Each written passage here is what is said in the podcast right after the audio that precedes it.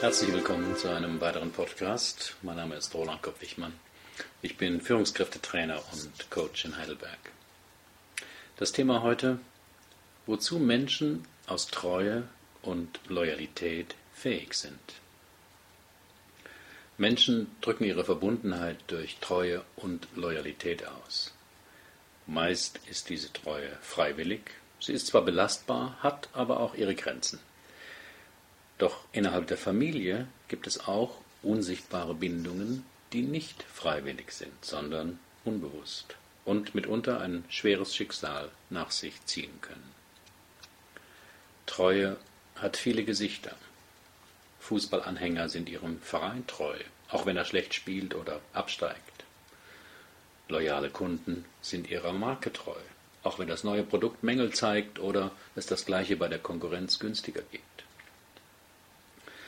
Als ich vor Jahren für ein Vertriebstraining Kunden von Alfa Romeo fragte, wie sie mit den häufigen Mängeln ihres Autos umgehen, hörte ich immer wieder, ja, das ist ärgerlich, aber es ist ein Alpha.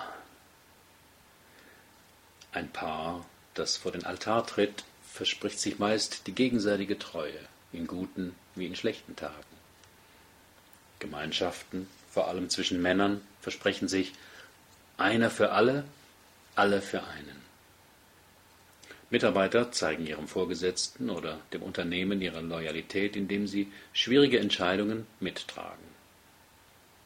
Rekruten der Bundeswehr legen feierlich ein Treuegelöbnis ab und riskieren im Einsatz mitunter ihre Gesundheit oder gar das Leben für ihr Vaterland.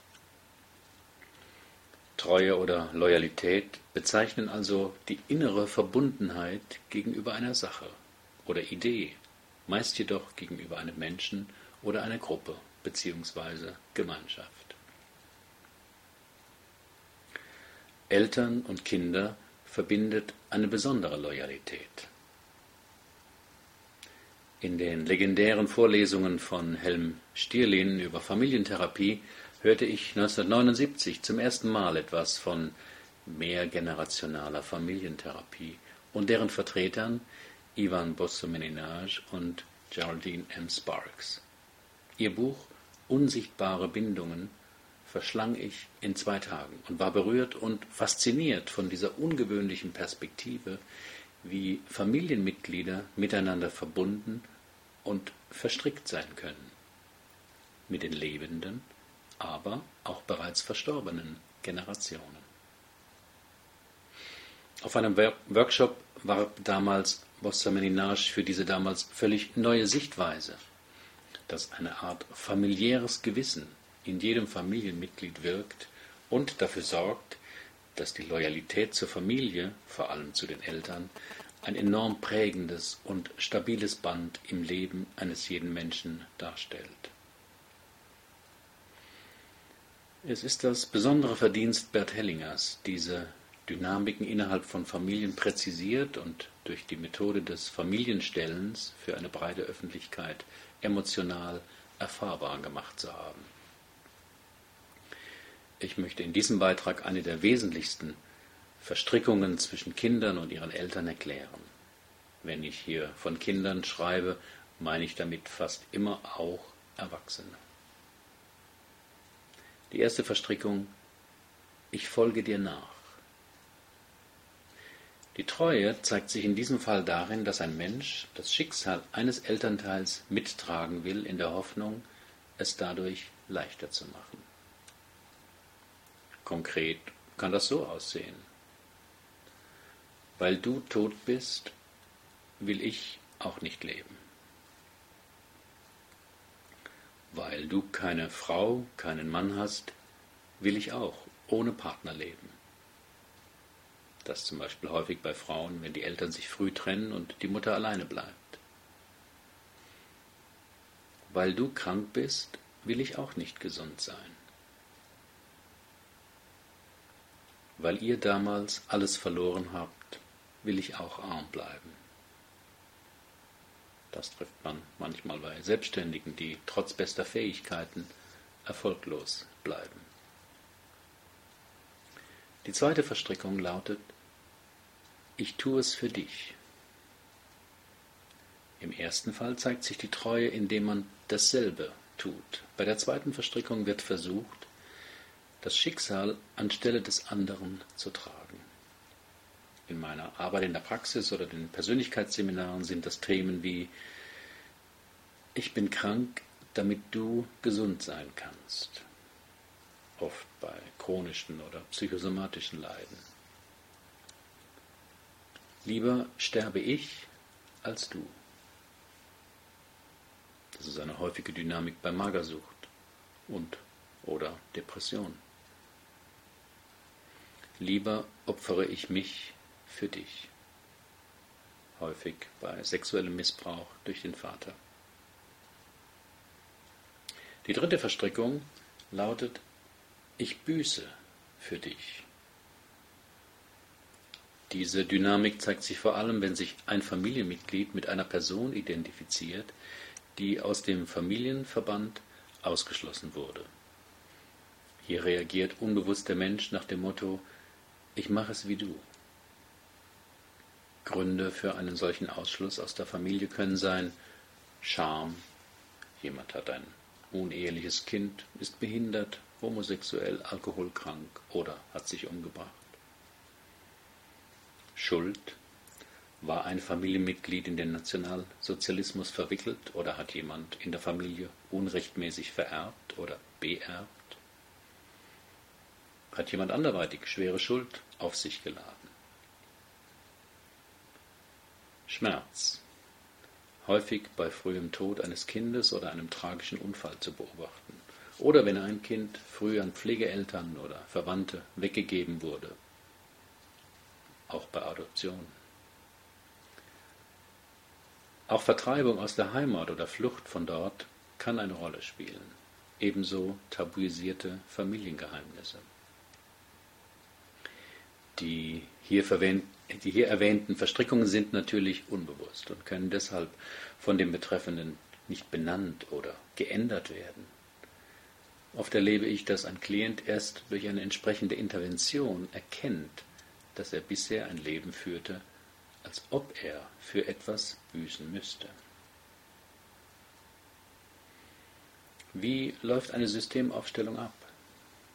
Hierbei werden aus der Gruppe Personen ausgewählt, die stellvertretend die Rollen und Positionen der Mitglieder eines Systems repräsentieren. Zum Beispiel Mitglieder eines Familiensystems, eines Firmensystems oder einer Paarbeziehung. Erstaunlicherweise können nun diese Repräsentanten wahrnehmen, fühlen und mitteilen, was im System der Personen, die sie vertreten, vor sich geht. Unterstützt durch Lösungssätze und Lösungsrituale können so unbewusste Verstrickungen gelöst werden. Der Klient kann in einem inneren Bild wieder einen guten Platz in der Familie, in seiner Partnerschaft oder seinem beruflichen Feld finden. Ich weiß, das Ganze klingt ziemlich seltsam und ist auch schwer erklärbar. Auch etliche Aussagen von Hellinger, speziell in Zusammenhang mit der Nazizeit, sind ziemlich seltsam und er ist deshalb auch umstritten. Doch ist das ähnlich wie mit Sarrazins Buch. Einige missverständliche Äußerungen mindern meiner Ansicht nach nicht den Wert des ganzen Werkes. Wer einmal erlebt hat, wie genau wildfremde Menschen während einer Aufstellung die eigenen Gefühle und Konflikte spüren und artikulieren können, ist von der Macht unsichtbarer Bindungen überzeugt. Oder wie Nietzsche es sagte, vor der Wirkung glaubt man an andere Ursachen als nach der Wirkung. Systemaufstellungen sind nicht auf die Familie beschränkt. Auf meinem Blog finden Sie einen Link zu einem aufschlussreichen Bericht, wie die Methode im Strafvollzug angewendet wird. In meinen Persönlichkeitsseminaren und Therapien arbeite ich nicht mit Systemaufstellungen, nutze aber das Wissen über unbewusste Verstrickungen und arbeite mit einer eigenen Methode, die den jeweiligen Konflikt emotional erleben lässt. Sie können solchen inneren Konflikten und Verstrickungen selbst auf die Spur kommen indem Sie sich einen ruhigen Raum suchen, in dem Sie für eine Weile nicht gestört werden. Setzen Sie sich hin, schließen Sie die Augen und richten Sie Ihre Aufmerksamkeit nach innen. Vielleicht lesen Sie vorher meinen Beitrag über innere Achtsamkeit. Und dann sagen Sie laut vor sich hin einen oder mehrere dieser Sätze. Mein Leben gehört mir.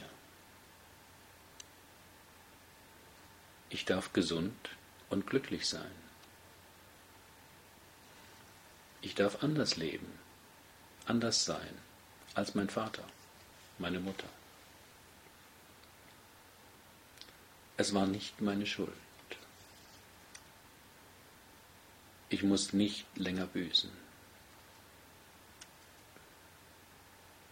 Achten Sie, wenn Sie diese Sätze sagen, genau auf Ihre spontanen inneren Reaktionen in den ersten fünf Sekunden. Körperempfindungen, Gefühle, auftauchende Gedanken.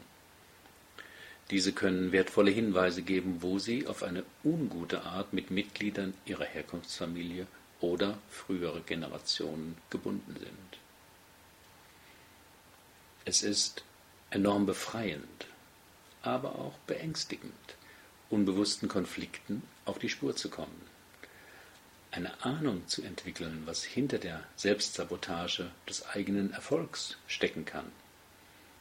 Welche Hintergründe bei Schwierigkeiten mit Autoritäten es gibt, warum jemand unter mangelnder Führungsstärke oder geringem Selbstwertgefühl leidet, oder herauszufinden, was hinter dem gestörten Verhältnis zu den Eltern steckt. Solche inneren Verstrickungen sind menschlich und sehr zahlreich. Verhängnisvoll können sie sein, solange sie unbewusst sind. Hier ein Beispiel von Jacques Villeneuve, einem Rennfahrer der Formel 1, bei dem man das Muster Ich folge dir nach vermuten kann. Als er ein Kind war, starb sein Vater mit 32 Jahren als Rennfahrer in den Trümmern seines Ferraris. Der Sohn sagt heute im Interview, wenn man um die Krone des Motorsports fährt, dann muss man manchmal dieses Gefühl spüren, Oh, das war knapp. Was bin ich froh, dass es gereicht hat. Es ist ein Ritt auf der Rasierklinge und du weißt, beinahe wärst du runtergefallen. Eine körperliche Angst kenne ich nicht. Es gibt Momente, in denen mein Herz richtig stark anfängt zu schlagen und es tief drinnen wehtut. Es ist nicht Angst, aber es ist ein außergewöhnliches Gefühl. Herzlichen Dank für Ihre Aufmerksamkeit. Bis zum nächsten Mal.